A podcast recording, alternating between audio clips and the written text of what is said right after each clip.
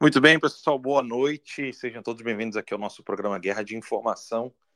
Eu sou o Alan dos Santos, estou aqui com Daniel Bertorelli. Boa noite, Dan, tudo bom? Boa noite, Alan.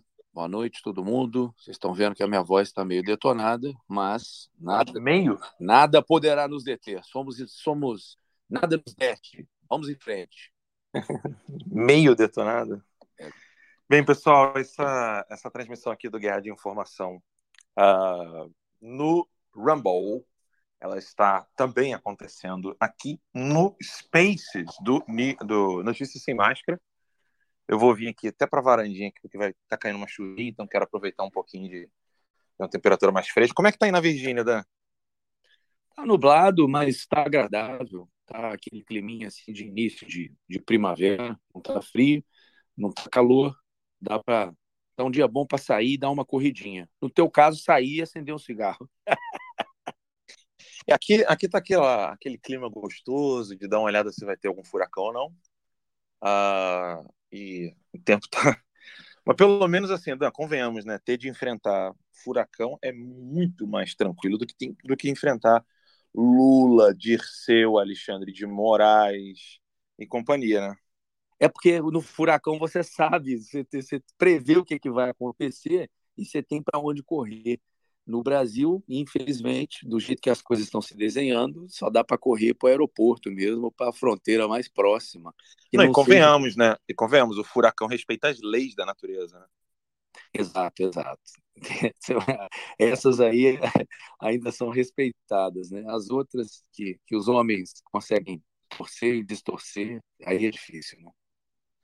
Enfim, pessoal, estamos iniciando então aqui o nosso programa Guerra de Informação, que está sendo transmitido uh, no Rumble do Terça Livre. Então, quem ainda não acessou, quem ainda não sabe do canal do Terça Livre, é... se escreve Rumble, né? R-U-M-B-L-E. Então, é rumble.com barra canal Terca Livre. Então, é rumble.com barra canal Terca Livre. É, ainda estamos também transmitindo lá no, no Cloud Hub, né, que é uma plataforma muito boa também, mas assim, com dificuldades financeiras, ela não vai conseguir ir muito adiante, mas pelo menos lá tem liberdade também. Então não, não nunca vou desdenhar, pelo contrário, acho um trabalho sensacional esse da do, do Cloud Hub. Então eu conto aí com vocês na audiência do Rumble, daqui a pouquinho eu quero ler os comentários do pessoal que está lá no Rumble. E quem está aqui com a gente no Twitter Spaces. Lembrando que depois que a gente lê as matérias do site Notícias Sem Máscara do Terça Livre, é, a gente faz uns breves comentários aqui, eu e Dan. Eu nem tanto, não, nem tão breves assim. Né, eu sempre acabo desobedecendo a ordem dos comentários breves. Hum, e depois a gente quer ouvir um pouquinho cada um de vocês. O programa não dura mais do que uma hora e meia. Ontem durou duas horas e meia. O de hoje não vai acontecer isso, porque a gente tem muita coisa aqui para resolver. Então eu conto aí com a, a paciência de vocês. Né? A primeira notícia de hoje que eu quero comentar com o pessoal, tá tudo lá no site noticiasemmascara.com, então se você não sabe ainda, gente, Terça Livre tem site? Tem, tem, tem, tem sim é www.noticiasemmascara.com. Não é notícias, é notícia sem máscara.com. Tá dando para me ouvir bem ainda? Alto e claro. Tá muito bom o som hoje, não deu nenhuma rateada, pelo menos aqui para mim não deu. Vamos em frente. Maravilha. Então eu vou das notícias é, mais próximas do que do, mais recentes para até as notícias da manhã de hoje, né? As notícias mais recentes é que a Flórida e o Texas né, estão aí numa empreitada contra a ideologia de gênero uh, e o estado de Montana enfrentando aí também, e, melhor dizendo, entrando de cabeça numa luta contra aplicativos de inimigos, de países inimigos, países é, adversários, países que têm é, são considerados como países que querem fazer uso de informações americanas para fins de conflito bélico, conflito militar. Vamos começar então pela essa questão da ideologia de gênero. Ideologia de gênero, então, aqui no Texas, nos Estados Unidos, está proibida a cirurgia de menores de idade para mudança de sexo, incluindo também, né, não apenas as cirurgias, mas também a, aqueles tratamentos hormonais, então cirúrgicos e hormonais. Isso está sendo, óbvio, uma, uma coisa que está sendo debatida aqui, porque no Texas, o governador do Texas, uh, o Abbott, né? No, na Flórida, o DeSantis, e o governador da, do Texas, Greg Abbott. Ele falou que isso está configurando um, uma, algo como abuso de menores. Ou seja, você tem ali uma criança que, segundo a lei americana, ainda não pode comprar cigarro, não pode dirigir, é, não pode. que mais, Dan? Vai, vai me dando umas dicas aí de responsabilidade que uma criança não pode ter aqui nos Estados Unidos. Votar. Que ter mais? arma. Já falou de arma? Não, não falei. É. Dependendo do, do, do tipo, não pode portar arma. Enfim, na realidade, são todas aquelas obrigações e direitos aí civis, né? Não, é, não, não pode um monte de coisa, mas pode trocar de sexo. Então os caras estão começando a questionar isso daí, que assim, isso não devia nem ser pauta, né? É, é meio insanidade mesmo. Quantas pessoas não, não mudam de ideia em assuntos absolutamente muito mais é, irrelevantes, irreversíveis, né? O problema dessa coisa da mudança de sexo. Aí um dos problemas, que né, isso é a minha opinião, é a coisa ser irreversível, né? Ah, não, mas dá para reverter e tal. Mas o estrago é muito grande, né? Então, o Greg Abbott, governador conservador, né, passaram uma lei lá e ele falou que não vai se opor.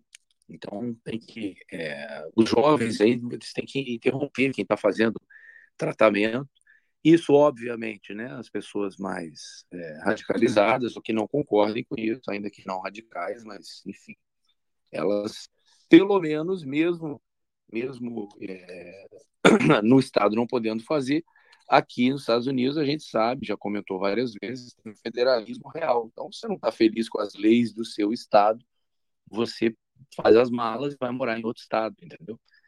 É coisa que não acontece no Brasil, né? A coisa no Brasil vem muito de cima para baixo e a, a, opressão fica, fica muito maior, né? Mas. Ô Dan, deixa eu puxar um gancho nisso que você acabou de falar aí, porque é o seguinte: há argumentos, e argumentos que não são desdenháveis, né? ou seja, não é aquele argumento idiota. Há argumentos, por exemplo, de libertários, de que essas decisões elas não deveriam dividir governos, Uh, no caso do Texas, essa decisão ela passou por uma casa legislativa, né, ou seja, uh, ela está dentro de uma decisão democrática, é, no estrito senso do termo. É uma decisão que foi feita por pessoas eleitas pelos eleitores uh, do Texas. Mas mesmo assim, os libertários que tendem a olhar a situação como dar muito poder ao Estado, né, estão criticando essas decisões né? tanto da questão da ideologia de gênero. Por, por exemplo, um pensador que é alguém muito coerente, muito inteligente, que é o Jordan Peterson, é ele está sendo contra algumas decisões que estão sendo feitas com relação à ideologia de gênero nas escolas, coisa que o DeSantis está fazendo aqui na Flórida. E aí o debate que está é, tá sendo feito é esse: é o Estado que tem que é, proibir isso ou as pessoas é precisam ser esclarecidas? Aí vai ter gente que vai falar assim, não, quando se trata de menor de idade, o Estado tem mesmo que intervir na liberdade individual, que é algo muito caro aqui nos Estados Unidos, é, mais do que no Canadá, mais do que em todos os países da Europa. Os Estados Unidos têm uma primazia da liberdade individual é, que espanta algumas pessoas, né? E a, a, outras admira né, e a outras pessoas falam assim, opa, peraí, isso aí tá, tá, tá demais, né? Mas o, o, fato é esse, o debate gira em torno de que se o governo, ó, Tá dando para ouvir os raios aqui da chuva aqui? Sim, a coisa tá feia, tá igual filme de terror aí. Por isso que eu falei que tem que dar uma olhada, senão vai vir um furacãozinho por aí. Mas vamos, vamos continuar aqui, que se acabar a minha energia, o Dan continua ali. A Flórida é assim, tá, gente? Então podem perguntar ao Constantino e ao Paulo Figueiredo. Em algumas circunstâncias que a gente fica sem internet mesmo. Mas, enfim, há esse debate se a coisa deve ser tomada, é, a decisão deve ser tomada de cima para baixo, mas é, há aqueles que vão argumentar exatamente como o Daniel falou. Como os Estados Unidos é um país verdadeiramente federalista, o que, que significa isso? Há uma federação de fato. Se você está insatisfeito com um Estado, com as leis de um Estado, você vai para outro Estado. Nos Estados Unidos, então, você tem uma lei, é, uma lei fiscal, né, impostos, é, tem estados, por exemplo, que o imposto é zerado, como é o caso de New Hampshire. Você é tem imposto estadual, né? É o imposto estadual zerado. Exato. Por isso que eu falei, tem estado que tem um imposto zerado. E, e aí o caso de New Hampshire é zero. Você vai comprar um, um, sapato, uma calça, uma TV, um iPhone, uma guitarra, seja lá o que for. Em New Hampshire, você não paga absolutamente nada de imposto estadual. Eu não sei se é para tudo, mas eu sei que tem muita coisa lá que o imposto é, é zerado, imposto estadual. E a Flórida é um imposto menor do que em Nova York. Então, se você vai fazer compras um dia nos Estados Unidos, lembre-se que quando você comprar alguma coisa na Flórida, você vai pagar um preço no mesmo ou na mesma coisa que você comprou na Flórida, quando você for comprar em Nova York, vai ter um impostozinho estadual lá da, da, de Nova York, que é bem salgado. Em Portulinho não, já ia falar isso, de Nova York, cacete, é muito alto. Califórnia, idem e por aí vai. E, então, como nos Estados Unidos você tem uma federação, algumas pessoas vão argumentar que isso não é uma violação de liberdade individual, porque aquelas pessoas daquele condado, ou melhor dizendo, daquele estado, elas estão tomando essa decisão enquanto federação. Então, isso não seria uma violação. Essa é a argumentação. Então, assim, é, por mais que algumas pessoas possam dizer assim, não, isso é uma violação do, do, do, do direito individual, inalienável das pessoas e tal, uh, outros vão dizer, não, se você está insatisfeito, então você sai daqui e vai para outro lugar. Tanto é que esse é o argumento utilizado, inclusive, para questões de, da, da, maconha, né, da, da marihuana, uh, e, e tantas outras. Então, você tem esse debate aqui e o Jordan Peterson, por exemplo, ele argumenta de que um incentivo do Estado é, é, diferente de uma proibição. Então, por exemplo, o Estado incentivar atividades educacionais, é, filmes, sei lá, qualquer outra coisa cultural, o Jordan Peterson ele tende a concordar mais que o Estado ele deveria mais impulsionar essas coisas do que proibi-las, porque proibindo, segundo Jordan Peterson, criaria aquele ambiente de pressão onde você proibindo só piora as coisas. Então eu gostaria até de ver o comentário de vocês, coment... vocês colocando comentários aqui para gente, o que, que, vocês acham disso, qual é a opinião de vocês. É bem interessante, isso é um debate sadio, né? Não é um debate se a ideologia de gênero ela é ou não é maléfica, e isso acho que todos nós aqui sabemos muito bem é, o que, que representa a ideologia de gênero, que ela é apenas uma, uma tática é, revolucionária de destruição da sociedade.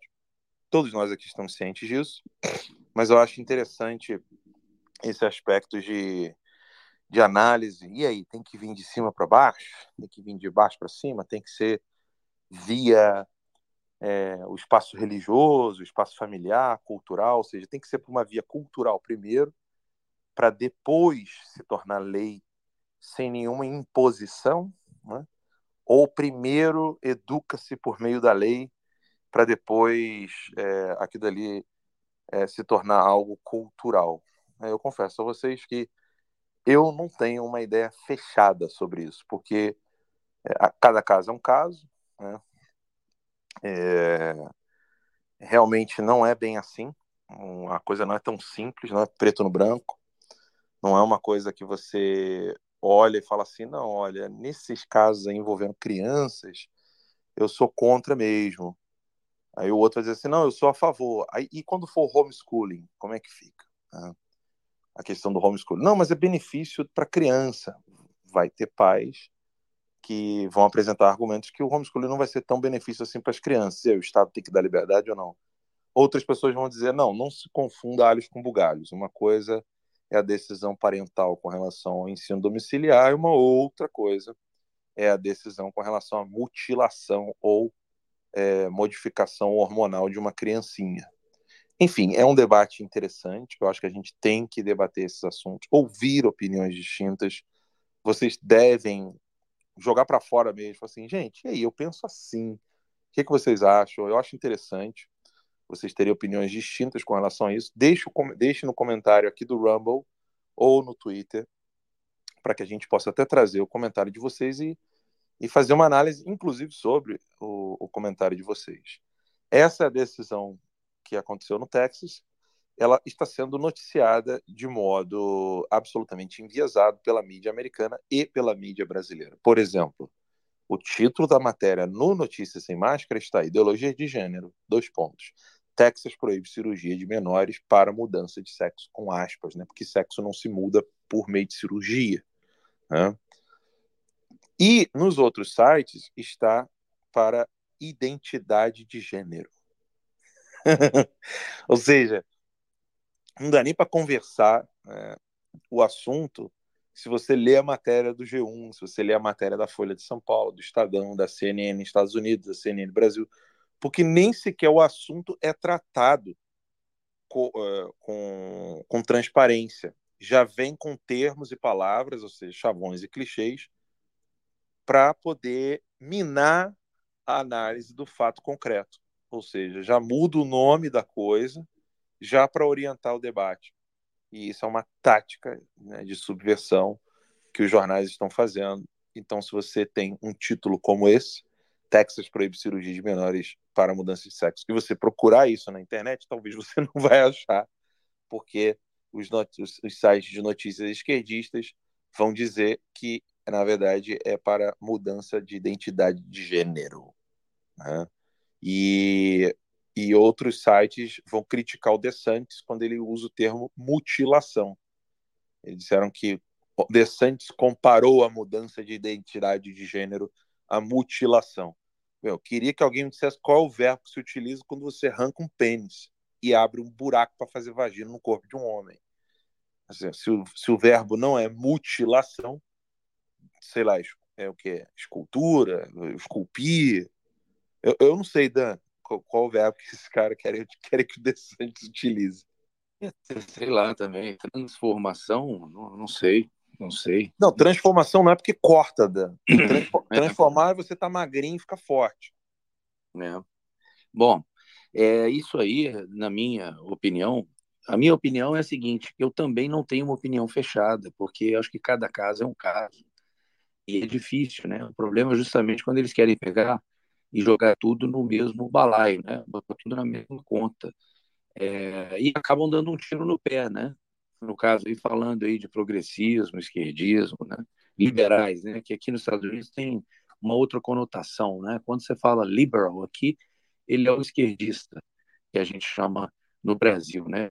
Então, assim, em uma ponta eles querem é, liberdade para fazer, enfim, ah, eu, meu corpo, minhas regras, ah, beleza.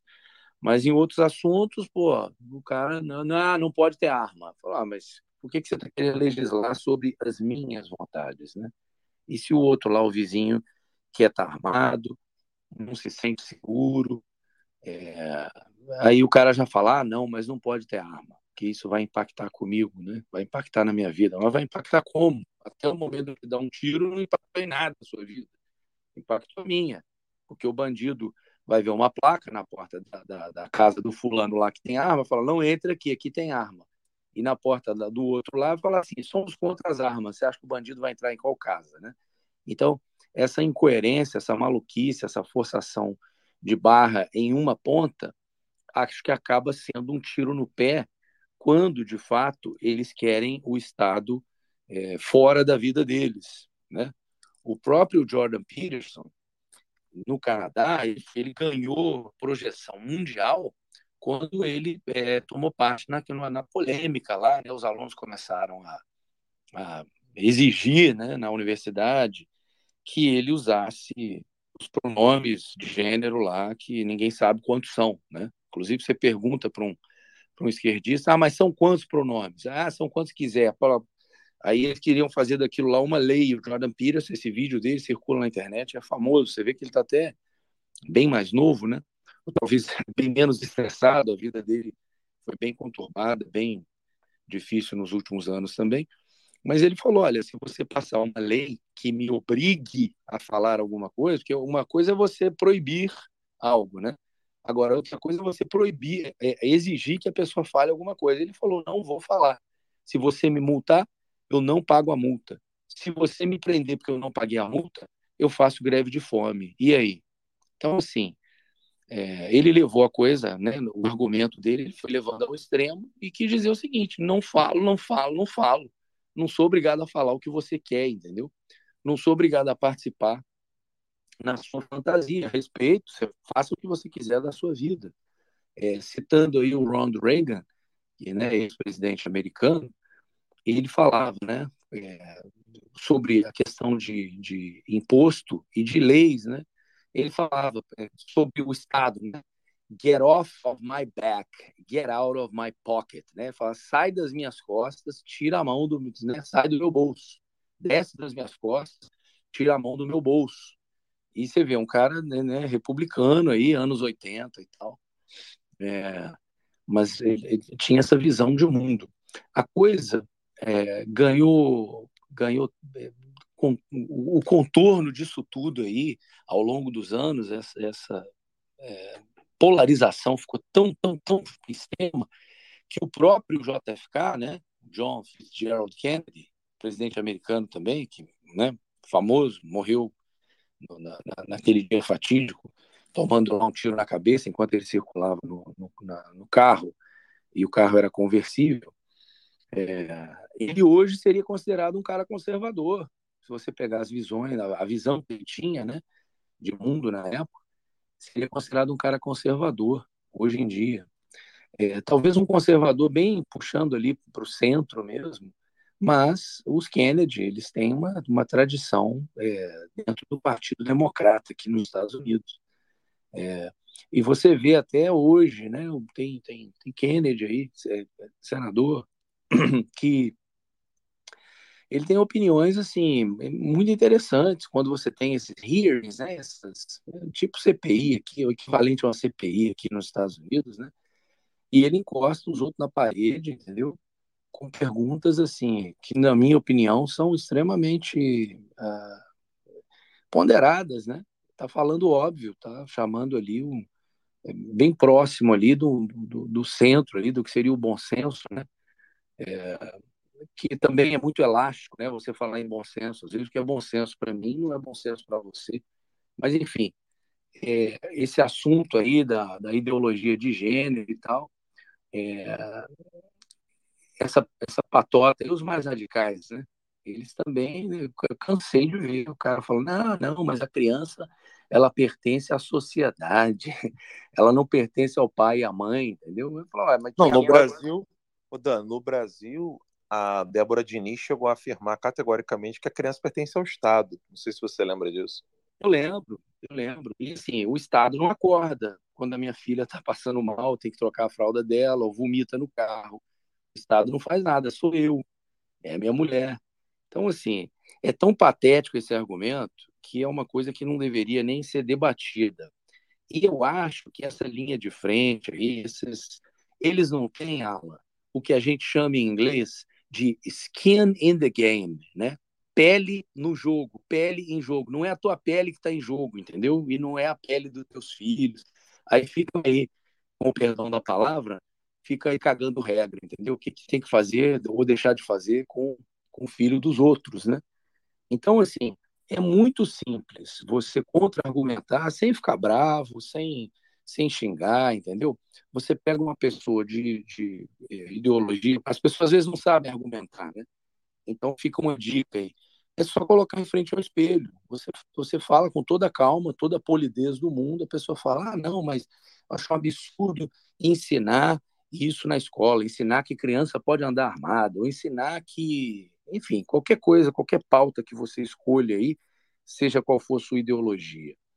Você fala, ah, não pode ensinar isso na escola? Fala, não. Tem que ensinar o quê? Ah, tem que ensinar isso. Fala, pô, mas se coloca na frente do espelho. Você gostaria que eu ensinasse para os seus filhos ou para as pessoas da sua comunidade, se você não tiver filho, que o meu estilo de vida é melhor? Forçadamente, enfiar aquilo ali goela abaixo?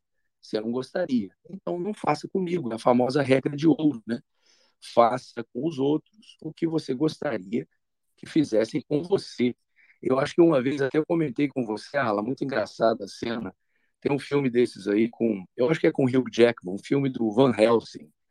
E tem lá o Igor, que é o ajudante lá do, do Frankenstein, do Dr. Frankenstein, né? O Igor tá torturando lá um cara, e aí o Dr. Frankenstein fala para ele: Igor, o que, que eu te ensinei? Faça com os outros. Aí o Igor chega e completa: antes que eles façam comigo. Então, ele torceu a regra de ouro, né?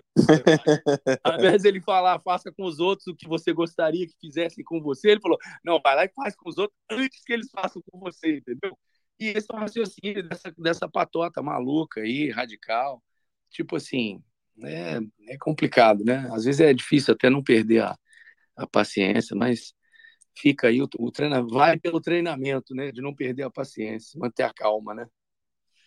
Enfim, quero muito comentário de vocês. Tem pouca gente compartilhando o Space aqui no Twitter, tá? Acho que tem uma pessoa que fez um, uma citação aqui do, do nosso Space. Conto com vocês aí compartilhando. Só tem 18 likes, 6 retweets e uma, e uma recomendação. Então, conto aí com vocês para compartilharem uh, o perfil do Notícias Sem Máscara e o, uh, esse nosso programa por áudio aqui, porque eu estou numa situação complicada, o Dan também. A gente nem tem como voltar o programa com vídeo, tá uma correria, mas a gente não quer deixar de pelo menos ficar no áudio aqui, batendo um papinho com vocês para trazer um pouco de sanidade para essa imprensa brasileira tão louca, né? Então, contamos aí com o compartilhamento de vocês. Falamos aí então dessa matéria da, do Notícias Sem Máscara sobre a ideologia de gênero, que está então, você está vendo que a, a, cirurgia para menores de idade, para essa cirurgia que eles chamam de mudança de, de sexo, né? ou seja, na verdade eles chamam de mudança de identidade de gênero, é, último comentário que eu gostaria de fazer com relação a isso aqui é o comentário que eu fiz a alguns jornalistas americanos uh, que perguntaram para mim, uma vez lá no CPAC, chegaram a comentar comigo o que, que eu achava né, dessa mudança de gênero. Né? Ou seja, aí quando o cara falou isso, eu disse: Olha, eu não acho nada, porque isso não existe. Não tem como você mudar o gênero. O gênero humano é a única, é o único gênero que o ser humano tem. Então, gênero é o gênero humano. Sexo, que é a especificidade que faz com que este animal diferente do, dos outros, né? É... Perdão, esse animal masculino ou feminino, macho e fêmea, ele tem uma distinção entre os outros seres humanos. Então, o nome, o nome dessa especificação chama-se sexo e não gênero. Então, o, quando você preenche um documento e lá diz qual é o seu gênero, se é masculino ou feminino, saiba que você já está inserido em uma tirania da ideologia de gênero. Eles já mudaram as palavras e você já está tendo de responder uma coisa que a pergunta está errada, a pergunta já está equivocada, a pergunta já está enviesada.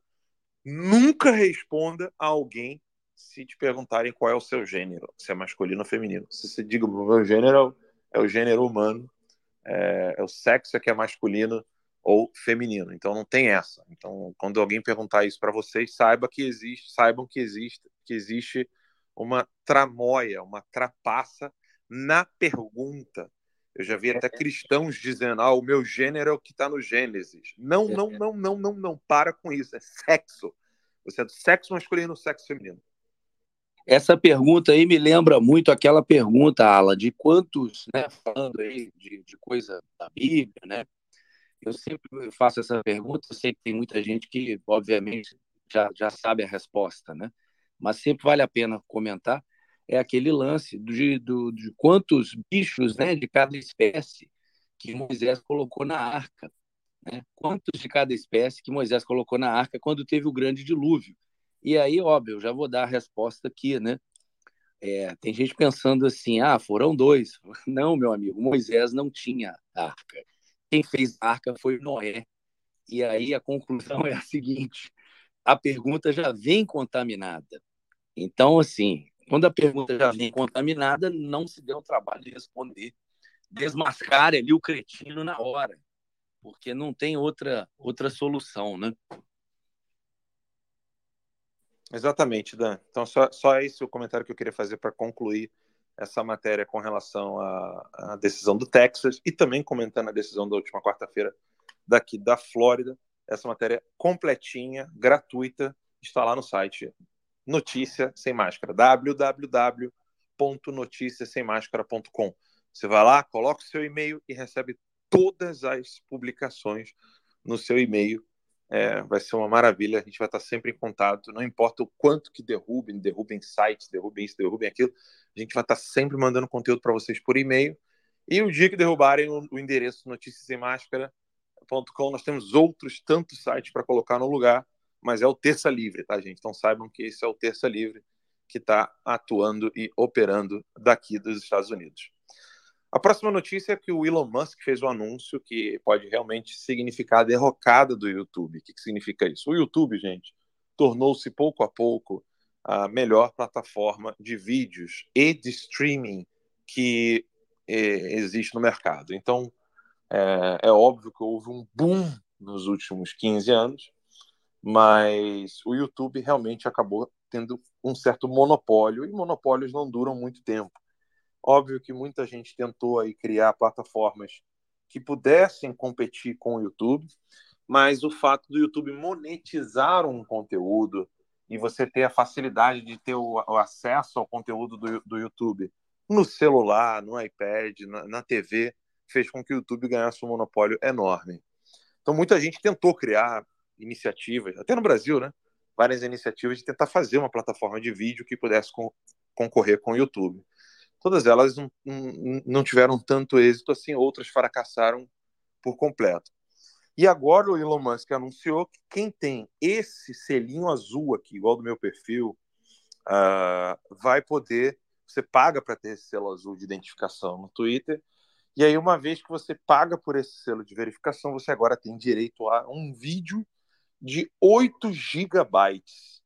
E o vídeo pode ter, acho que, duas horas de duração. Então eu fiz um teste, já publiquei a minha primeira aula gratuita, que é um, é um curso gratuito inteiro, que eu não cobro nada por esse curso, tá, gente? É um curso chamado Soberania Política. Quem já fez o curso pode comentar aqui, falar como é o curso. O curso está inteirinho lá no Rumble. Né? É um mini curso que eu fiz sobre soberania política. Uh... Gente, a minha, oh, Dan, a minha árvore vai cair, brother. Olha, se liga, Dan, olha o barulho. Eita. É, eu não sei, eu não sei se eu vou conseguir manter o programa até o final. É, tá uma chuva sinistra aqui na Flórida, em Orlando. Mas vamos lá, vamos tocar o barco aqui. A árvore tá torta, esse do lado de fora, eu fiquei levei o susto. Falei, que caralho tá acontecendo ali, meu Deus? É, aqui dentro a gente não tá ouvindo quase nada, mas lá fora a árvorezinha nem sei se ela vai aguentar. Vamos, vamos focar aqui no programa. O Elon Musk então liberou esses vídeos de, do, de duas horas. É um vídeo que ele precisa ter 8 GB no máximo uh, por vídeo, né? Ou seja, essa é a capacidade por vídeo. Eu fiz o teste hoje, demorou um pouquinho o upload, tá? Ele não, não foi um upload que vai tão rápido quanto o YouTube, porque o YouTube faz aqueles uploads de camadas, né? É, ele faz o upload e aí você já tem rapidamente acesso ao vídeo em 144, 244, 480, 720, 1080, depois 4K e por aí vai. O, o, o, o Twitter, então, pode se tornar um grande concorrente e o Elon Musk também está querendo criar monetização de conteúdo. Então, imaginem vocês aí, eu posso começar aí a voltar a fazer é, os vídeos no Twitter. É óbvio que não é a mesma coisa que no YouTube, onde você chega lá e fala assim, vídeos. E aí você tem uma lista de vídeos bem legais ali para poder acessar. Vídeos mais recentes, vídeos mais vistos. Então o Twitter vai ter que sofrer uma, um pouquinho de mudança aí, Mas é uma notícia sensacional. A gente já estava esperando essa notícia já tinha um tempo.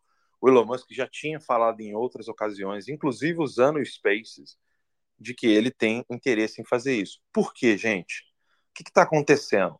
O Twitter, em números, ele parece que não tem o mesmo número do YouTube. Então, por exemplo, a gente está aqui, eu não sei quantas pessoas estão assistindo aqui, estão acompanhando pelo Spaces. Depois até dá uma olhadinha aí, Dan, ver quantas pessoas estão no Spaces. E se você for no Rumble, a gente tem mais pessoas nos assistindo no Rumble nesse exato momento do que pessoas que estão aqui no Spaces. Só que esses números eles variam muito, né? Porque pode ser que o cara tá só passando lá e ficou dois segundos e depois foi embora. Sei lá como é que faz essa contagem. E no YouTube também acontece esse tipo de, de, de problemas com a contagem de número de pessoas. No, no Rumble tem 191 pessoas nos assistindo nesse exato momento, com três comentários. Obrigado, pessoal que está comentando aí. Aqui tem 110, aqui no Space estamos com 110. É, mas, Rumble está assim, ganhando, hein? Rumble está ganhando aqui. É uma coisa que, que vale a pena chamar a atenção, Alan, é justamente essa. Uh, qual que vai ser o diferencial né, no futuro? Você botou, colocou na mesa aí a questão de, do, do Twitter colocando o vídeo agora, isso vai impactar a operação do YouTube, não tenha dúvida disso.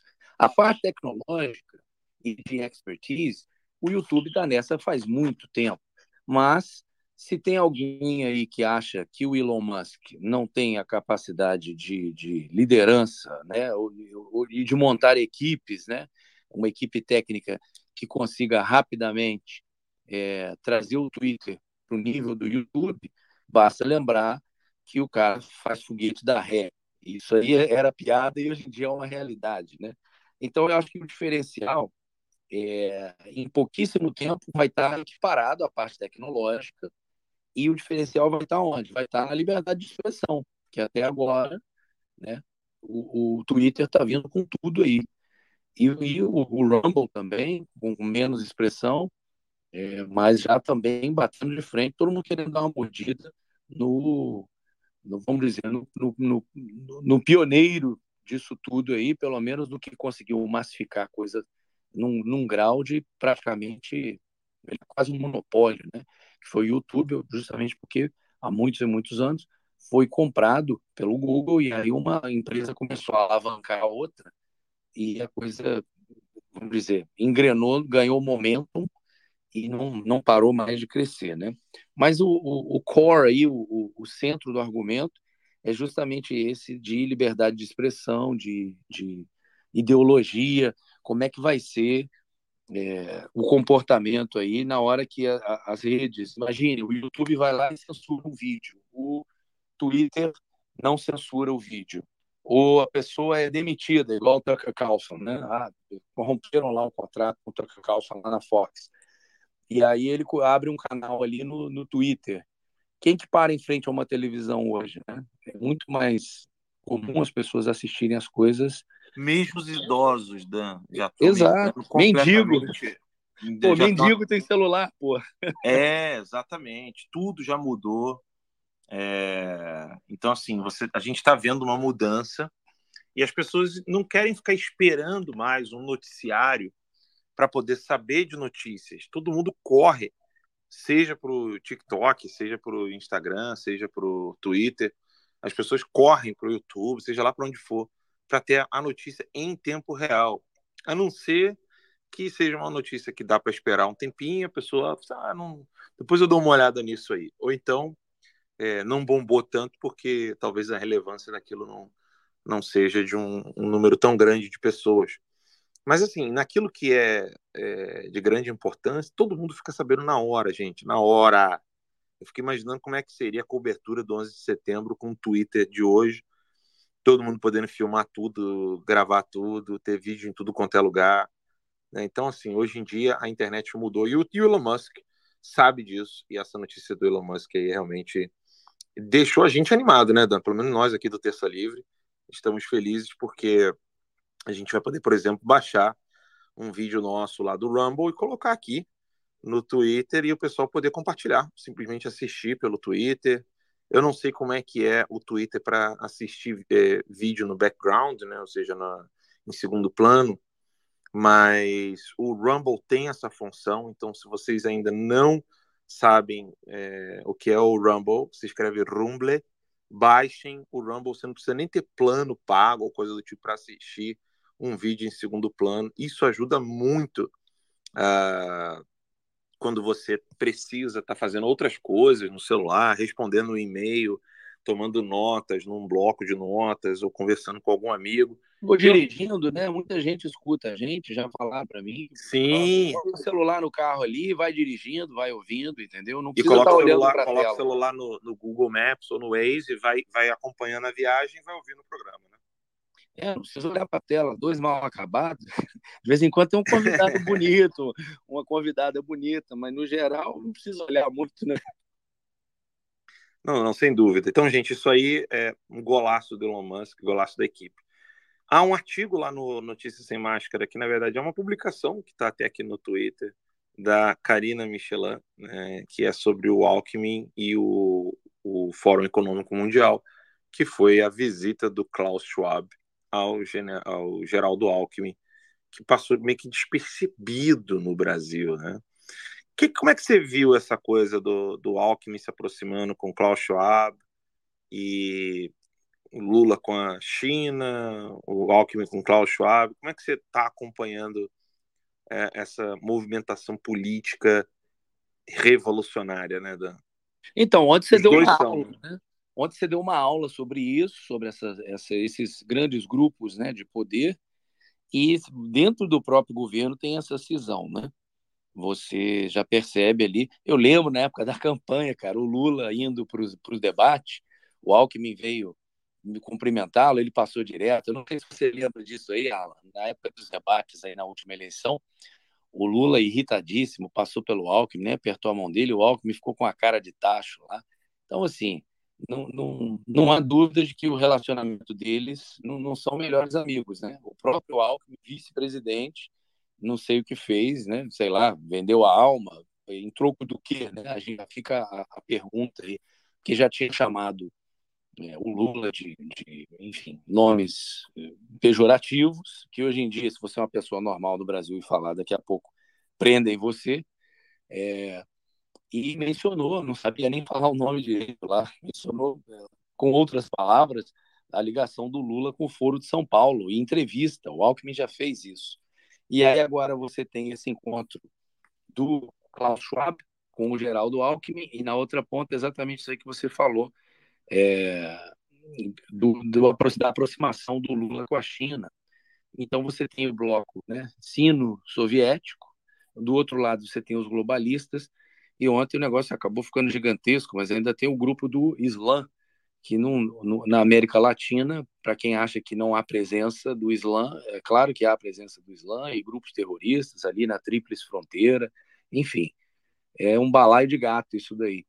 Mas é, há quem diga que é, o Lula agora está com, tá com um probleminha de saúde aí, na, na, acho que ele vai fazer uma cirurgia na bacia.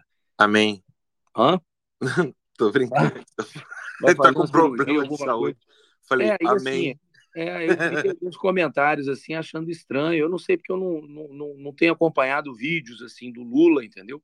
Mas quem está com problema na bacia foi, foram os comentários que eu li ao longo do dia. Quem está com problema na bacia, teoricamente, sei lá, talvez era para estar tá mancando, falando né, justamente que é, remédio não está resolvendo mais o problema da dor. Então eu me pergunto, é, porque não está mancando. E assim, não estou cobrando que o cara esteja mancando, não, coitado. Desejo que, que não desejo mal de ninguém. Mas será que é isso mesmo? Qual foi o acordo entre Alckmin e Lula para um apoiar o outro? Assim, era tirar o Bolsonaro a qualquer custo. É, que custo é esse? Entendeu?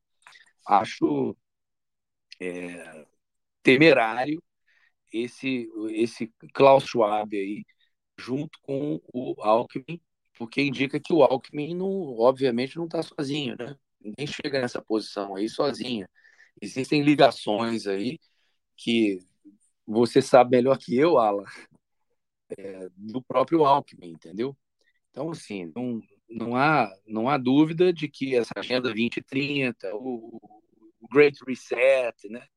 É, sobre, enfim, painel de clima. O Alckmin está mais com essa patota, né? Ele não, não, não, não é alinhado com a China igual o Lula. E... Mas, enfim, é, essa, essa disputa pelo poder em nível global, no caso aí desses dois grupos de poder, né, os globalistas e o bloco sino-soviético, né, China e Rússia, é, ela se dá também dentro do próprio governo brasileiro. Você tem grupos ali de interesses mais alinhados com um lado ou mais alinhados é, com o outro, né? E aí você vê os comentários né, nada inteligentes do Lula com relação à, à guerra né, entre Rússia e Ucrânia, e comentários é, criticando ali a postura é, da Ucrânia, meio que se alinhando ali de mansinho ali com a Rússia, e isso desagrada o pessoal da OTAN, né, da NATO, né, da, da os países ali europeus, americanos, ou seja, os globalistas. É, enfim, ah, oremos para que o Brasil não, não tem outro jeito, só rezando mesmo, porque. Isso aí é igual aquela piada que eu contei ontem, Dan. Cara, é só levantar a mão. Né? É. Eu sou do. É. o Dan, é o seguinte: uma coisa muito interessante que eu ainda não coloquei no site, vou colocar assim que terminar o programa, foi a fala do Marcel Van Hatten e do Salles com relação ao ministro da Defesa é, do regime socialista do PT. Eu tenho aqui um vídeo de nove minutos, e que, se vocês me permitem, eu vou colocar esse, esse áudio desse vídeo aqui, para a gente ouvir a pancadaria que o Salles fez em relação ao ministro da Defesa na Comissão de Relações Exteriores e de Defesa Nacional.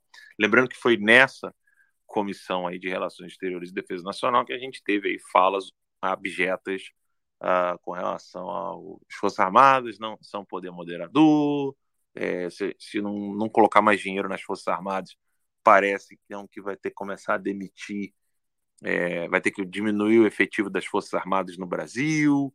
E o Daniel fez um artigo sensacional sobre isso, né? Depois você coloca aqui nos comentários, Dan, o teu artigo sobre esse, esse general, esse almirante né, da Marinha. E agora vamos ouvir aqui a fala do Salles. Eu, senhor ministro, eu, com a experiência dos dois anos e meio com que estive à frente do Ministério do Meio Ambiente, convivi né, com todas essas operações, situações e questões do governo por dentro, no executivo, queria fazer algumas ponderações. A primeira, é, circulou aqui no parlamento uma informação de que havia um movimento para terminar, acabar com a possibilidade de operações de garantia da lei da ordem por parte das Forças Armadas.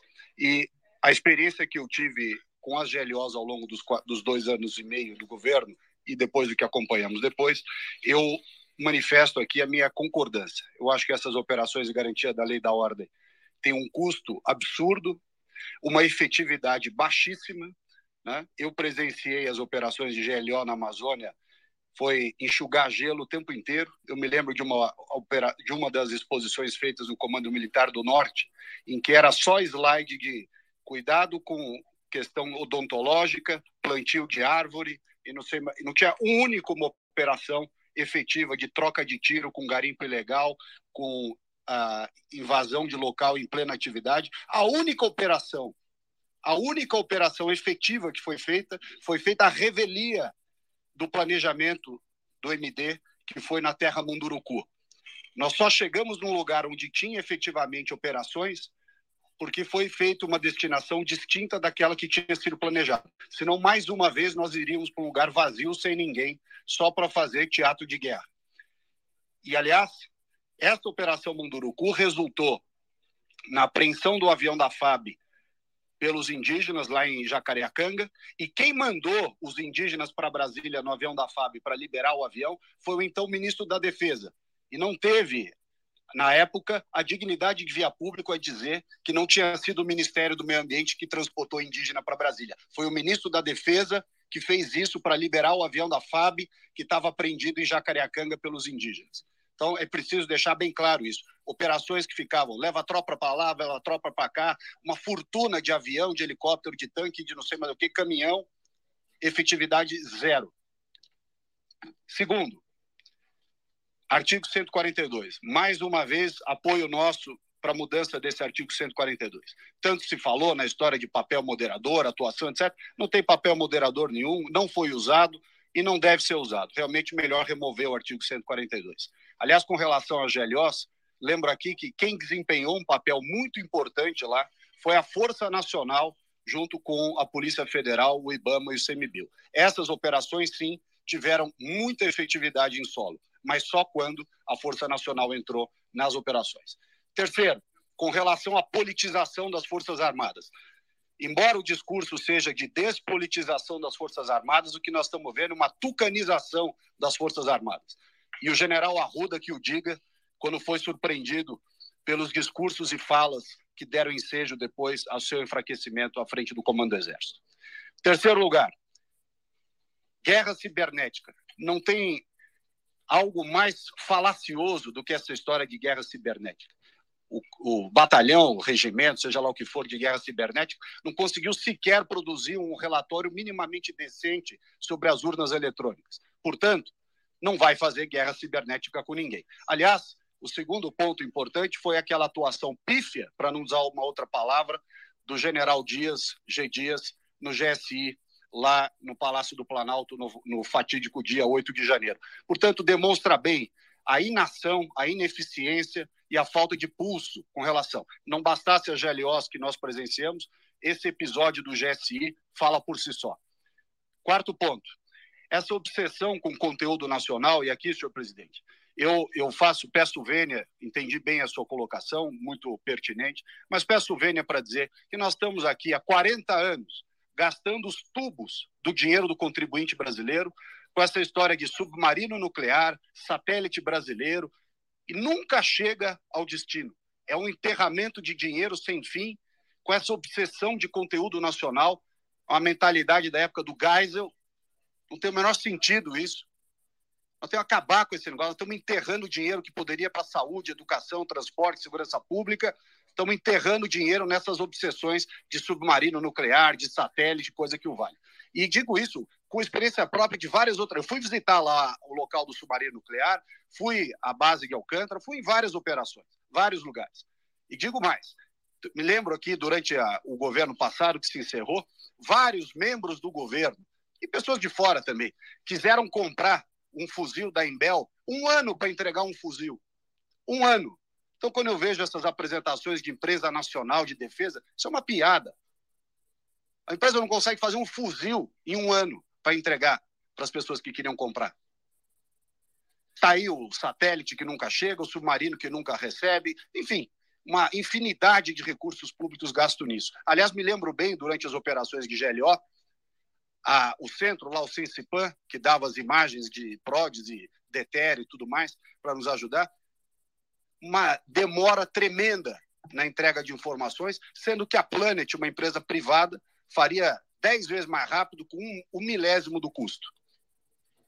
Por fim, eu ia comentar aqui do sistema de, controlado de armas de fogo, mas como agora o novo decreto parece que vai trans, trans, transferir essa incumbência para a Polícia Federal, não preciso gastar tempo com a dificuldade que foi propositalmente criada contra os colecionadores e atiradores pelo Exército Brasileiro.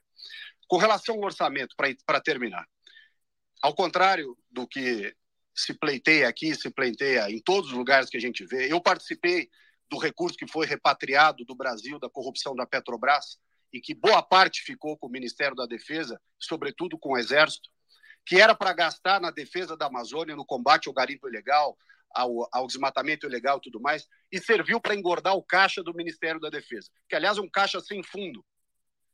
124 bilhões de reais, se o número não está desatualizado aqui. Eu me lembro que apesar desse caixa de 124 bilhões de reais, o Ministério da Defesa teve a pachorra de cobrar do Ministério do Meio Ambiente, cujo orçamento é 3 bilhões. 3. 40 vezes menos do que o Ministério da Defesa.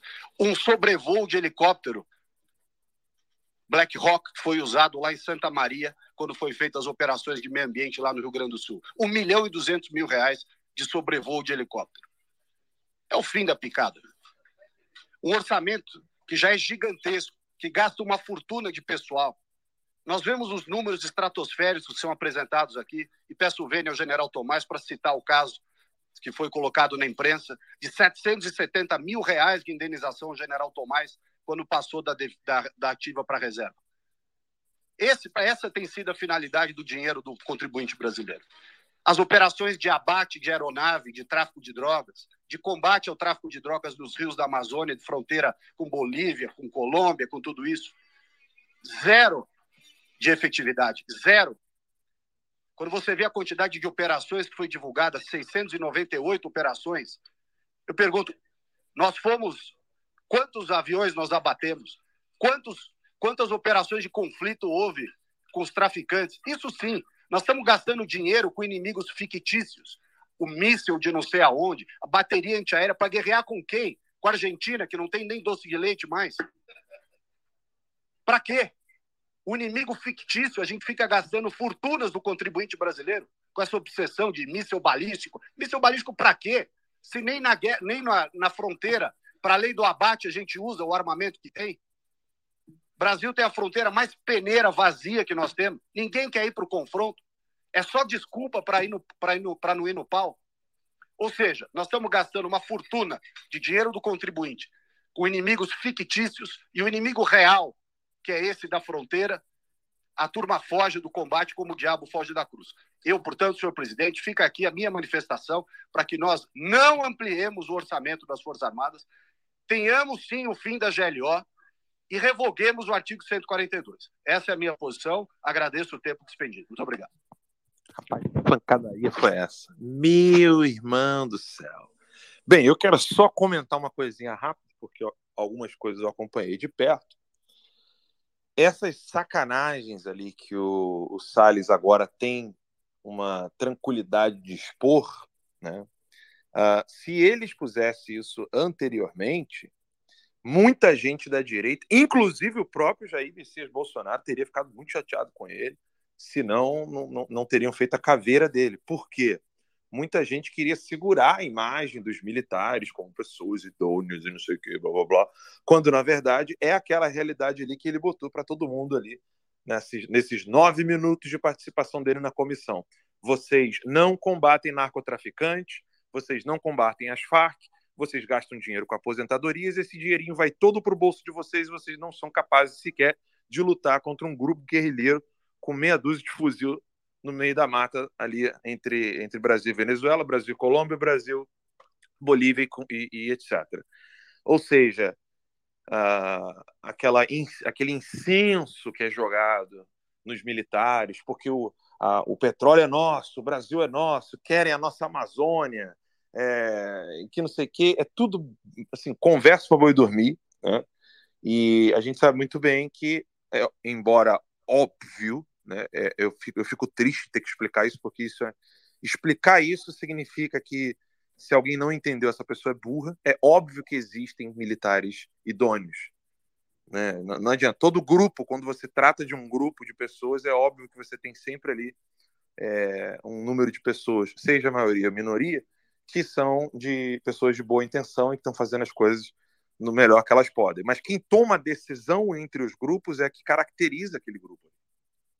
Né? Você não pode dizer que uma casa ela é feita de uma pessoa extremamente. Ela é feita de pessoas inocentes porque ele tem três bebês recém-nascidos e duas putas. Pô, você não, você não pode dizer que aquela casa ali é uma casa de pessoas inocentes, porque quem toma a decisão não são os bebês que estão sendo amamentados, mas são as duas prostitutas. Você não pode dizer que aquela casa é uma casa de tanta pureza de coração. Não, não é, desculpa, sinto muito. Né? Quem toma as decisões não são as crianças recém-nascidas. Então, assim, a, quantidade de pessoas que fazem o bem não determinam, perdão, não determina, né? A quantidade não determina qual é a idoneidade daquele grupo.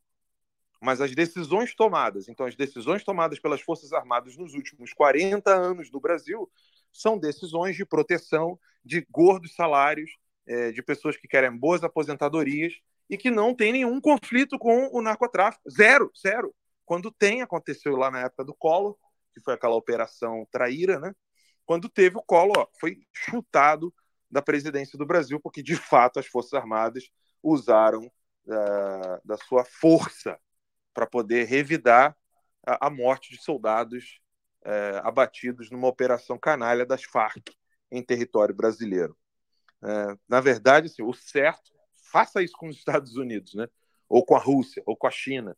Né? Alguém, se alguém falar assim, ah, o Ala é pró-Estados Unidos. Não, estou falando aqui de questão militar.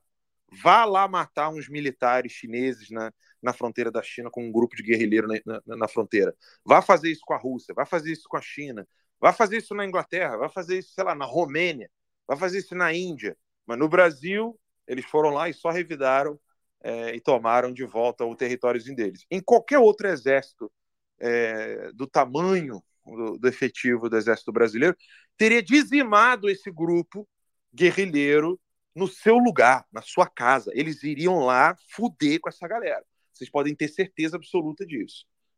Tá?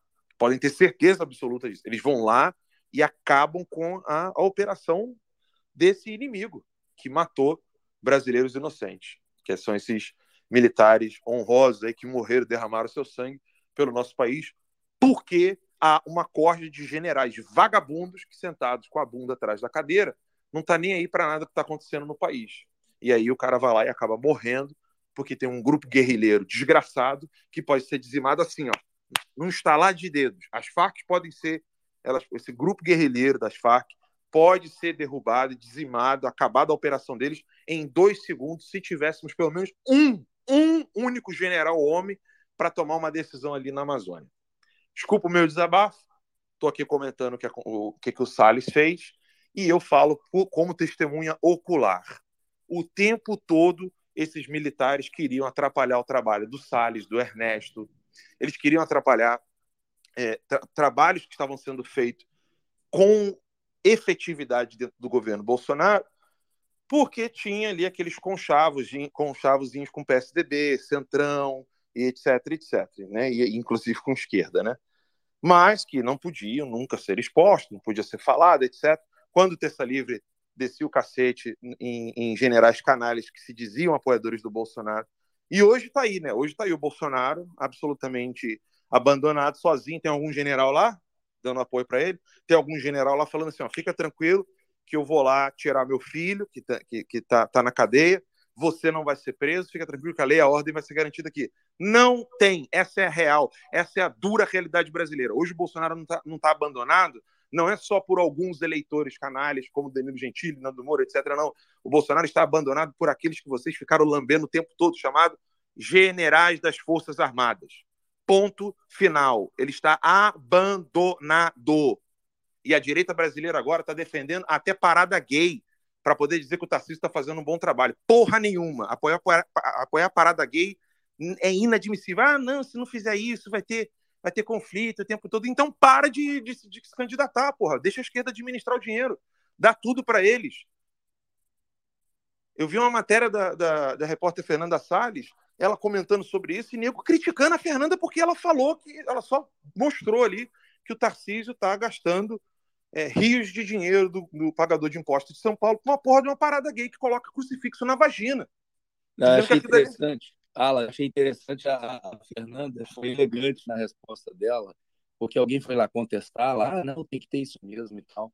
É, eu esqueci a palavra que usaram agora, mas ela pegou lá e falou assim, ah, é para ter isso aqui? Aí ela começou postando uma sequência de fotos de é, Jesus sendo, sendo alvo de chacota, crucifixo na vagina, gente pelada no meio não, e aí, e assim, e, a, a, pessoa é tão binária que ela não consegue entender o seguinte: pô, o Tarcísio é um cara honesto? É, claro que é. O Tarcísio é um cara corrupto? Até, até que se diga o contrário, eu nunca vi. Pelo contrário, eu acho, eu acho o Tarcísio um homem exemplar, inclusive nessa questão pecuniária, de dinheiro, de salário. Mas o ponto não é esse.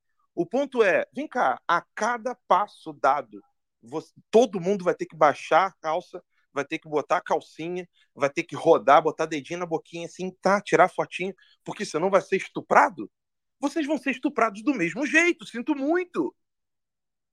Gente, pelo amor de Deus, o que falta para o povo brasileiro entender que não adianta você jogar o jogo dos caras com o intuito de querer se proteger. Você vai se ferrar do mesmo jeito. Eu me lembro muito bem de muita gente falando, não, mas o Alan dos Santos é exagerado. Não, porque o Alan dos Santos xinga. Não, porque o Alan dos Santos. Beleza! O que, que o Emílio Surita fala de errado? Nada. Ele é super, ultra, mega ponderado. O programa dele foi censurado.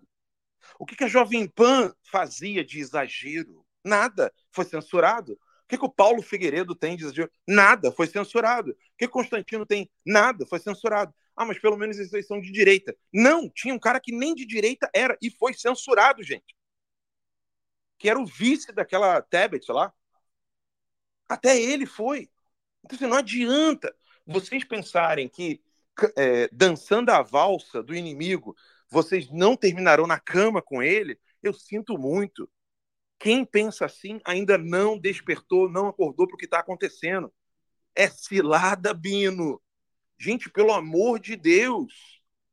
Pelo amor de Deus, acordem. Nada vai mudar no trabalho do Tarcísio se vocês chegarem e falar para eles assim, ó, ó Tarcísio, você faz um trabalho sensacional. Isso aqui que você fez é uma merda. Isso aqui é inadmissível.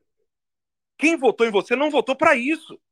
Ah, não, mas ele não tem que governar só para quem votou para ele. Ele que se vire para falar com quem não votou para ele. Ele tem que dar satisfação para quem votou nele. Essa conversinha de não, fulano não governa só para quem elegeu, eh, só para quem o elegeu. Ele que se vire para dialogar com esse povo. Ele tem que manter a base de apoio dele eleitoral. Meu Deus do céu, se ele começar a apoiar a parada gay e, e, e quiser ainda continuar buscando votos dos eleitores, amanhã vai aparecer um, um, um Weintraub da vida, ou um mentiroso canalha aí da vida qualquer, que vai dizer o seguinte: eu não vou fazer isso. Mas aí vocês sabem muito bem da, da, das estratégias, né? Vocês vão ficar sempre criando novos personagens de direita, porque vocês não querem criticar aqueles personagens que nós já sabemos que são idôneos. Eu não duvido em nada da idoneidade do Bolsonaro, mas a ausência de críticas ao Bolsonaro fez com que as pessoas agora estejam colocando faixa de presidente em Deltan Dallagnol. Puta que o pariu! Vocês não conseguem entender a relação que existe uma, entre uma coisa e outra? Ah, não podemos criticar Bolsonaro por nada no mundo. Logo, o cara vai ver o Deltan Dallagnol falando uma coisa que o Bolsonaro já não fala mais, o Moro falando uma coisa que o Bolsonaro já não fala mais, algum outro político falando alguma coisa que o Bolsonaro não fala mais, vai todo mundo colocar a faixa de presidente daquele cara. Puta que pariu, precisa ser inteligente para entender que isso é burrice? Eu quero que me corrijam. Vocês têm a chance de entrar aqui agora, falar comigo. Não, ah, discordo, você está completamente errado, você está maluco, você está equivocado. Eu quero que alguém me diga. Pega o microfone aí agora e chama e abre a boca. É outro ponto que ele toca aí, Alan, é a questão do, dos CACs, né? Que todo mundo sabe que essa, essa manobra aí que o governo fez, Flávio Dino fez, é óbvio, é uma pressão com relação aos, aos colecionadores, atiradores e caçadores, né? CAC. Não sei se eu falei na ordem certa. Caçador, atirador, colecionador, eu acho. Mas, enfim, o Benê Barbosa, que, na minha opinião, é o maior especialista nisso aí no Brasil, ele foi lá e ficou todo mundo, ai meu Deus, o que vai fazer e tal. Ele foi lá e desconstruiu absolutamente. O, ao invés dele ficar focando nisso, falou, gente, vai lá, registra a arma de novo. Eles estão. É lei, é lei, tem que obedecer, entendeu? Senão vai, vai ter que responder o processo aí. E ele falou, tá vendo? 98%, eu acho que o número é esse, eu, eu posso estar enganado. Mas ele fala, tá vendo? Não, não teve aquela coisa de ah, a arma vai parar na mão dos bandidos. Não foi, não. não a maioria esmagadora foi é, recadastrada. Ou seja, está na, tá na posse ainda, está na mão ainda de quem é, conseguiu provar por A mais B que, que tem condições de ter arma. Ô Dan, com um detalhe, né? Não teve uma mísera operação de buscar alguém que não cadastrou suas armas dentro do MST e na favela. É, exatamente. É aquela coisa, né? A, é, a, a lei para os inimigos, né? Tem que. O rigor da lei, rigor máximo da lei, né? Para os amigos, inclusive para os amigos dos amigos, né? Para os cupincha, eu quero ver fazer uma operação e ir lá buscar. O Enéas, o, o Enéas Carneiro, né? Ele, ele fala uma coisa muito interessante. Fala, ora, por que, que a pessoa rouba um celular, por exemplo, ou rouba uma casa, rouba uma bicicleta? Por que rouba para ir lá comprar droga? Por que, que já não pega e vai roubar a droga direto? Porque o cara que vende a droga está armado. Vai lá, tenta lá. Vai lá roubar lá a cocaína lá do traficante, lá no, na, na, na boca de fumo. Não vai dar certo, né? Você estava comentando essa questão dos militares e de, e de sabotagem, de não querer entrar em combate e tal. Eu, eu morava no Rio, você também, enfim. É, nossa, a quantidade de policial que eu, eu sempre me interessei, até por conta de cinema e cenas de ação, então eu sempre fiz pesquisa nessa área, sempre me interessei, sempre gostei, além da gratidão é, pelo trabalho das, das forças policiais. Tem amigos, inclusive, que, que são é, tanto PM quanto policial civil, quanto é, é policial federal, é, que falam, olha, o problema de você pegar traficante no, no Rio de Janeiro é ele é absolutamente factível. E, e tem, tem, planos já para fazer isso. Olha, só você cercar aqui, fazer assim. Eu não sou especialista, mas eles são. E, e assim, um cara do BOP tem muito mais experiência do que um soldado aqui americano que é treinado a exaustão para ir para a guerra. Que a, a, guerra lá é real e é todo dia. Ô Dan, eu tenho militares amigos Pô. de alta patente que falam que os, os, os americanos querem aprender com o pessoal do BOP. É, vão lá fazer curso. Os caras vão lá fazer curso e sai de lá falando: esses caras são malucos. Não tem é, como fazer o que fazem. pegar... Porra, subiu o morro assim no peito e na raça. Então, assim, se quiser, consegue acabar. Mas será que quer? Né? A quem interessa isso? E eu não estou falando aqui de todo mundo, não, mas o peixe fede pela cabeça, né? Assim, algo de podre no reino da Dinamarca, não é na Dinamarca, né? É, é, é o comando, né? Tem que tem que ficar atento a isso aí. Então, é, eu queria só comentar essa, essa coisa das armas aí, que o Salles também falou, e que o Bené Barbosa jogou por terra todo o argumento de que a arma que é comprada e vai para casa do, do, do, civil, né, que ela acaba caindo na mão de bandido. É mentira. Então, quem falar isso para vocês, peguem lá, sigam lá o, o Bené Barbosa. É, acho que tem o bunker do Bené agora, enfim não sei desde quando que tem, mas tem o bunker não, Bené, Bené. O Bené merece todo o apoio. Bené merece todo o apoio, é. Enfim, Olha, eu, eu liberei o microfone aqui, né? tem uma fila aqui, o Tim estava na fila, depois o Silvio, depois o Leonardo. Só uma coisa, só uma última coisa, Alan. Falar que na Argentina agora não tem nem doce de leite foi sacanagem. Vai lá, Tim. O Alan, é, a gente, a gente tem visto assim algumas pequenas vitórias do, da direita na América Latina, né? É, Chile, é, a gente está vendo aí um, um, movimento crescendo um pouquinho na Argentina, a gente viu Paraguai, Uruguai, tem um encontro agora é, no começo de junho, né, de, de lideranças jovens na Argentina. Eu não sei se são jovens ou, ou, liderança é, que a, a, América Latina era muito tinha muito encontros e, e de esquerda e não tinham esses isso da direita, né? E a gente está vendo é, não só esses ganhos, como um pouco de, de, de, encontros e seminários, e isso tudo, né? E a gente vê, vê assim que no Brasil também a gente está tendo uma, uma, uma demanda muito reprimida, né? Qual o tamanho que teria o Terça Livre se tivesse continuado até hoje? E a gente está vendo todo é, mundo. Ontem, ontem, ontem eu vi exatamente isso de um deputado, um deputado que eu não vou falar o nome, mandou mensagem para mim e falou assim: pelo amor de Deus, cara, se o Terça tivesse agora, ao vivo, a gente estaria conseguindo isso, isso e aquilo. Mas enfim, desculpa aí, só para. Não, mas é exatamente isso, sabe? Isso, isso que você está dizendo, assim, qual, qual o tamanho, né, que, que eu, porque o que eu sinto, Alan, é o seguinte, é que a população inteira quer isso, mas, assim, a gente não vive é, um, uma democracia há muito tempo, a gente vive um regime né? Agora estão indo até para cima dos senadores. Então assim, mas existe uma demanda muito forte. As pessoas elas, elas querem saber a verdade, elas, elas querem se, se aculturar, elas, elas querem adquirir assim. O que o professor pregava lá, que a política ladeira é, é, é, é cultura, é, é, é né, é, abaixo da, da, cultura, quer dizer, ladeira abaixo da cultura, quer dizer, é, o, que eu, o que eu vejo é o seguinte, é que se a gente conseguir resistir, pode, pode ser que não seja em 10 anos, pode ser que seja em 20 anos, mas o que eu vejo é que existe uma demanda reprimida muito grande do que é certo, do que é verdade, entendeu? Então, eu, eu, eu queria que você falasse um pouco disso, dessa. Como é que a gente vai conseguir resistir, resistir para finalmente virar esse jogo, assim? Desce algum, alguns. Porque todo mundo é, fica aqui querendo achar é, é, alguns caminhos para a gente seguir. Tá todo mundo aqui. O Léo participa de, de Spaces, é, sempre tem boas opiniões, o Antônio. Tem muita gente aqui é, a, a fim de, de, de, achar uma saída, de, de dar sua contribuição, sabe? Assim, o que é que a gente, qual, qual a contribuição que cada um de nós é, pode ter. E uma, e uma outra questão é o seguinte, essa, essa sua perseguição, é, todo mundo no Brasil tem milhares, milhões de pessoas que sabem a, a, o que você está passando, tudo, que torce, que reza por você, mas assim, essa perseguição, ela, ela também te deu é, um privilégio de conviver ali com, com o professor ali, pelo menos dois, os, os dois últimos anos assim da vida dele.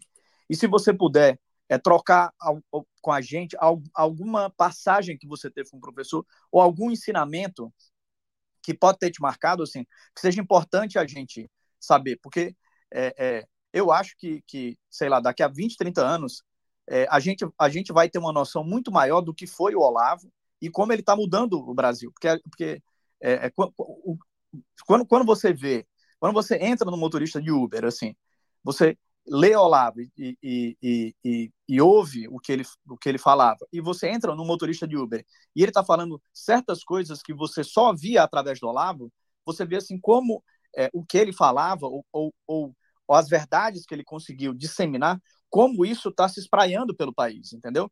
Então, eu, eu queria que se você pudesse compartilhar com a gente esse privilégio que você teve de, de é, de conviver com ele esses dois últimos anos, alguma passagem, algum ensinamento ou algo que você acha que era importante a gente é, saber nesse momento é, que, você, que você conseguiu viver com o Olavo ou que ele conseguiu te passar? Então vamos lá, a primeira pergunta tem tudo a ver com a segunda, né? Ah, você, ter, você ter esse trabalho é, político sendo feito de conexões, troca de experiências internacionais, ele é muito bom. Uh, e, só que isso está longe de ser suficiente até para equalizar uh, o, o, embate com os comunistas. Por quê? Porque quem está querendo se opor aos comunistas não sabe quem são os comunistas. Porque ainda se tem uh, uma deficiência muito grande em matéria de conhecimento do que vem a ser o, o movimento revolucionário. Algumas pessoas entendem que o movimento revolucionário é um movimento político, outros entendem que é um, um movimento econômico, financeiro, é, poucos entendem que é uma cultura. Ou seja, o comunismo é uma cultura. É uma cultura de morte, mas é uma cultura. E o Olavo é a, é a pessoa que cunhou isso. Né? O comunismo ele não é uma ideologia, mas uma cultura. E por que, que eu falo que não compreendem o que vem a ser o comunismo? Pô, quem é o Alan para dizer que os caras internacionais não sabem o que é o comunismo? pelo simples fato de que os comunistas, quando estavam fazendo grupos de aliança política eleitoral internacional, eles também estavam fazendo aliança de grupos de guerrilha armada internacional. Só isso já, já torna desigual é, o aspecto entre os dois grupos. Então você tem um grupo A que está fazendo alianças políticas e de guerrilha armada. O grupo B que se nega a fazer qualquer guerrilha armada, e de certo modo até concordo com isso, mas não há nem sequer uma conscientização, por exemplo, desse aspecto militar. Por exemplo, quantos militares sabem de fato que a China é um país comunista? Bem, o Mourão diz que não é. é... Já tem falas de vários almirantes dizendo que a China não é comunista. Numa das últimas é, formaturas que o Bolsonaro participou, tinha presença de militar do Vietnã com a bandeira da foice do martelo e todo mundo prestando continência e aplaudindo. Né? Então, sim, você fica pensando, olha essa situação, você fala assim, meu Deus do céu, mudaram a formação do Estado-Maior brasileiro, né? ou seja, a formação dos oficiais foi modificada. E foi mesmo. Né? O Olavo já denunciou isso durante décadas. Uh, foi o, o, na época do Sarney que tiraram a matéria de contra-revolução dos oficiais das Forças Armadas. Então, há uma necessidade de revisar por completo uh, o trabalho intelectual entre os militares. Se a direita é absolutamente contrária a um grupo de guerrilha para mudança política, e eu concordo com isso, ok, é exatamente o que somos, você precisa ter pelo menos um grupo armado legal, né, ou seja, legitimado dentro da lei, uh, que esteja consciente das ações armadas ilegais. Ou seja, não, não, não, não há é, claro, não está claro na cabeça de muitos generais, e isso eu escutei de almirantes sérios, de é, pessoas que estão na reserva e que hoje, se estivessem na ativa, é, seriam generais da ativa, que eles mesmo me falam. muitos dos meus colegas ainda não entendem qual é a relação entre PT e PCC, entre PT e Comando Vermelho, entre PT e FARC, etc, etc. Eles não veem é, uma continuidade de ação entre o grupo armado ilegal, o grupo armado legal e o grupo político, que são três frentes dos revolucionários. E isso está no texto deles. Tipo assim, não é um negócio muito difícil de você descobrir. Você não tem que se fingir de comunista para descobrir uma coisa dessa. Isso está no texto, no guia deles, que é aquela, aquela, a, aquele texto que eu sempre comento com vocês aqui, é, que é um texto que está no, no, que é da Terceira Internacional, Internacional Socialista de 1921.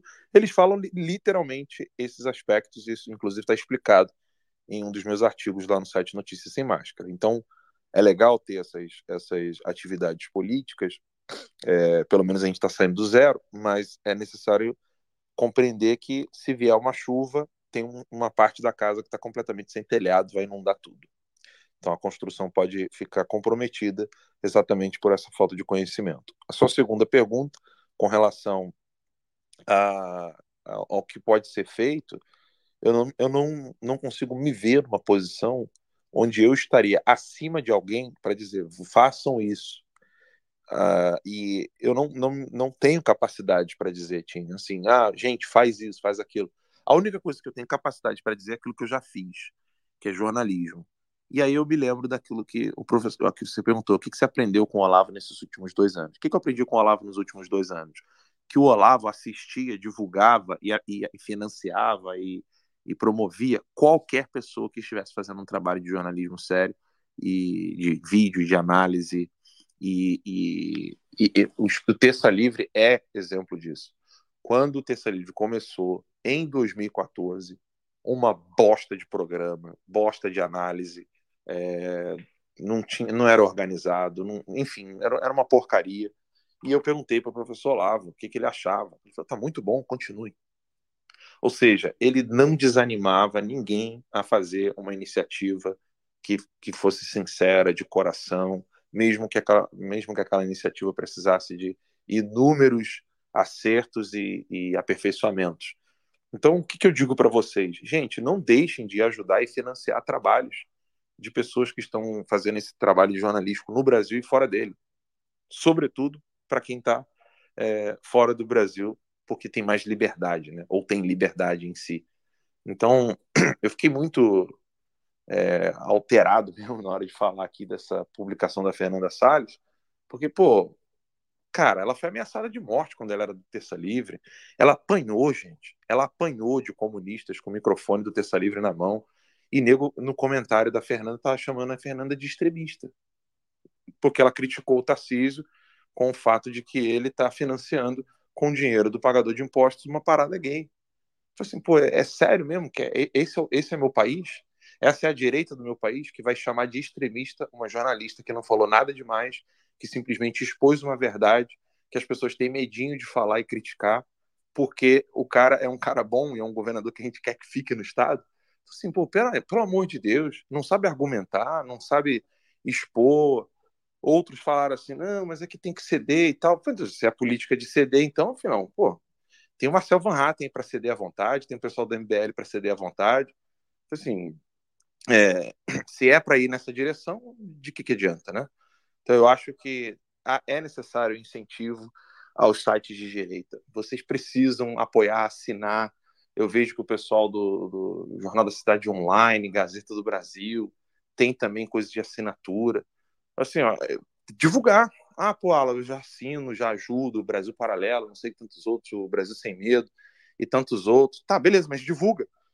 Divulga, manda para as pessoas. É, essas iniciativas elas têm um, um, um trabalho de, de importância maior do que os partidos políticos. É óbvio que muita gente não entende isso. Mas esses trabalhos eles têm mais importância. Por quê? A quantidade de pessoas no Brasil que ainda incensam é, coisas que são de mentalidade esquerdista não está no gibi. O brasileiro médio não sabe dos malefícios do salário mínimo. O brasileiro médio não sabe. E quando eu falo brasileiro médio, eu estou incluindo desde a dona Maria, que vai comprar o pão na padaria e é faxineira, ao general. Porque para mim são todos médios, assim, que não leem, não estudam, entendeu? Então, é, não entende problemas como a China é comunista ou não é? Né? A Rússia é, é, é revolucionária ou não é? É? Putz, o brasileiro não tem ideia do que está acontecendo, ele não sabe de nada, ele tem uma, uma, uma gama de conceitos absolutamente esquerdistas, seja de aspectos econômicos, culturais, sociológicos, até religiosos, ou seja, mentalidade religiosa revolucionária, que o cara não tem nem ideia que ele acredita naquilo ali achando que aquilo ali é bom e ninguém nunca sentou e esclareceu aquilo para ele. Então, esses sites, esses trabalhos culturais, eles têm um papel fundamental e importante nesse processo de tentar esclarecer a população. E não dá para ficar é, se omitindo desse trabalho de, de esclarecimento da população, porque é ele quem de fato muda o trabalho político de um, de um parlamentar ou de um executivo eleito. Ou seja, quando você tem o, o, o Tarcísio cedendo dessa maneira, sem ninguém criticá-lo, que, que, venha, que venha a ser uma crítica madura, sadia e verdadeira, ele vai continuar cedendo e ele vai ceder em todas as outras áreas exatamente porque falta um grande jornal no Brasil que vá lá e mostre, olha, isso aqui, Tarcísio financia paradas gays é, que são verdadeiras promoções de imoralidades e tal, etc, etc. Alguém mostrar ali, olha, o dinheiro que está sendo investido aqui, por que, que não gasta a mesma quantidade de grana num documentário, num filme, é, num incentivo fiscal para filmes, sei lá, não sei, estou aqui só é, levantando questionamentos. Não, não, é, não é plausível que uma coisa dessa fique sem críticas, porque amanhã vocês só vão ter MBL para escolher. Essa é real, entendeu? A minha dor, o meu desabafo aqui com vocês é que se vocês não cobrarem os bons, amanhã só vai ter pilantra. Ou eu estou mentindo? Eu quero que alguém me diga que eu estou exagerando. Se, se, hoje você não, vocês não cobram os bons, amanhã vocês vão estar tá com um espectro político de escolha que vai ser MBL, Pazinato, Kim Kataguiri, é, Marcel Van Hatten, é, Deltan Dallagnol, é isso aí que vocês vão ter que escolher, se vai ser Deltan Dallagnol ou se vai ser o, o, o Pedro Stedley. Ou seja, eles estão empurrando a coisa na janela de Overton para um espectro que, que, é completamente contrário ao que o povo acredita. Seja, vocês só vão poder. O mais equilibrado dos argumentos vai ser o argumento mais próximo da esquerda. Ou seja, quanto mais distante do pensamento revolucionário, mais as pessoas vão dizer que aquele argumento é um argumento que não pode ser utilizado. Pô, Amigão, isso é a receita da merda. Você imagina se eu ter que. A gente, a gente vive reclamando, né? Ah, não, em 2014 a gente tinha que escolher entre Aécio e Dilma. Vocês vão voltar a fazer isso. Vocês vão voltar a ter, a ter que decidir assim. Enquanto continuarem aceitando essas coisas de parada gay do Tarcísio em São Paulo. É? Ou de deputados que ficam calados diante dessa questão da censura. Vocês querem isso? Vocês querem voltar a escolher só entre Aécio e Dilma? ou amanhã vocês terem que escolher entre Boulos e Dilma, né? ou ter que escolher entre Pedro Stedley ou o Fernandinho Beiramar, é isso que acontece quando você começa a ceder. Você vai cedendo, eles vão empurrando, eles vão empurrando, eles vão empurrando. É chamada janela de Overton, né? É, não vou explicar isso aqui agora, mas o programa está tá chegando ao fim, uma hora e meia de programa. Falei para vocês que eu não queria passar muito disso. Mas é isso que acontece. Se vocês não financiarem esses jornais, e se esses jornais não criticarem os bons, só vai sobrar, então, é, esse trabalho meia-boca, é, sem crítica, e aí vai ficar assim, vai todo mundo ficar chamando, chorando leite derramado. Puxa vida, que pena, né? E eu falo isso com experiência, porque quando eu criticava, eu era chamado de, de extremista, apoiador falso, tô atrás de assinatura, quero bem bom. Era, era isso que eu ouvia desse, desse mesmo pessoal que criticou a Fernanda Salles, desse mesmo pessoal que fala isso de mim, fa, falou essas coisas da, da, Fernandinha e da crítica dela ao Tarcísio. É o mesmo pessoal que vai dizer assim: não, o Alan tá. A gente tem que relevar porque ele está numa situação de pressão, né? Ele não, ele está sofrendo, tadinho do Alan, né? Sabe? É, é, é esse mesmo pessoal. Quando, quando a malícia ela não chega a um nível pior, que é quando eu já vi gente de direita, como aquela Regina. Não é aquela mulher lá do Nordeste? Regina Vilela, quando ela falou assim: não, a Polícia Federal tem que prender esse cara mesmo, ele tem que ser preso, porque ele tem que responder ao crime de lavagem de dinheiro. Quando, na verdade, não há uma acusação de lavagem de dinheiro, no meu caso. A PF diz que, que quer entender se teve ou não crime. Se quer entender, faz uma devassa na minha vida. Fizeram e mesmo assim eles acham que não, ainda não é suficiente. Que eles têm que me pegar o meu corpo para poder descobrir se eu fiz lavagem de dinheiro ou não. Ou seja, sendo que a origem do dinheiro nunca foi lista e a lavagem de dinheiro ela, ela acontece quando você tem origem lista. E na verdade era só uma networking do YouTube. Todo mundo, quem, quem, quem já tem YouTube, tá careca de saber disso. Você tem uma networking do YouTube. Essa network recebe a monetização do YouTube, ou seja, o Google americano paga para essa networking, essa networking paga para você na sua conta bancária. Tá tudo ali é, descrito, enfim. Quem, quem trabalha com streaming sabe disso. E a Regina Vilela postou. Se ela não apagou, vocês botem aí. Bota no tweet né, da Regina Vilela, pesquisa lá, Alan preso. Vocês vão ver que ela vai estar lá pedindo a minha prisão. Ou seja, quando não é aquela aquela pessoa que diz assim, não, mas o é, não releva releva um pouco aí o que, que o Alan disse, porque ele está sob pressão, a coisa chega a níveis assim piores, é de pessoas pedir a prisão de um pai de família inocente que tem uma filha doente para cuidar. Esse é o reflexo de quando você fica cedendo à esquerda. Você deixa de ser é, com, compassivo com pessoas que merecem compaixão e você começa a ficar complacente com quem não merece complacência nenhuma. Você passa a falar, né, né fulano né, não roubou, né, deixa ele lá.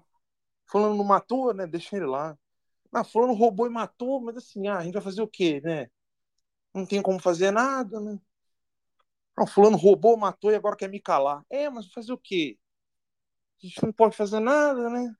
Não, fulano roubou, matou, quer me calar, ainda quer me prender, porque se eu, se eu falar para alguém que eu já sofri isso. Ah, mas fazer o quê? Você acha que ele vai governar como?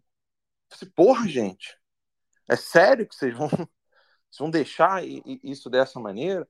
É, eles vão, eles vão avançar cada vez mais, cada vez mais, cada vez mais. Enfim, tem, essa, tem ainda mais matérias aí para comentar, mas eu vou deixar para amanhã.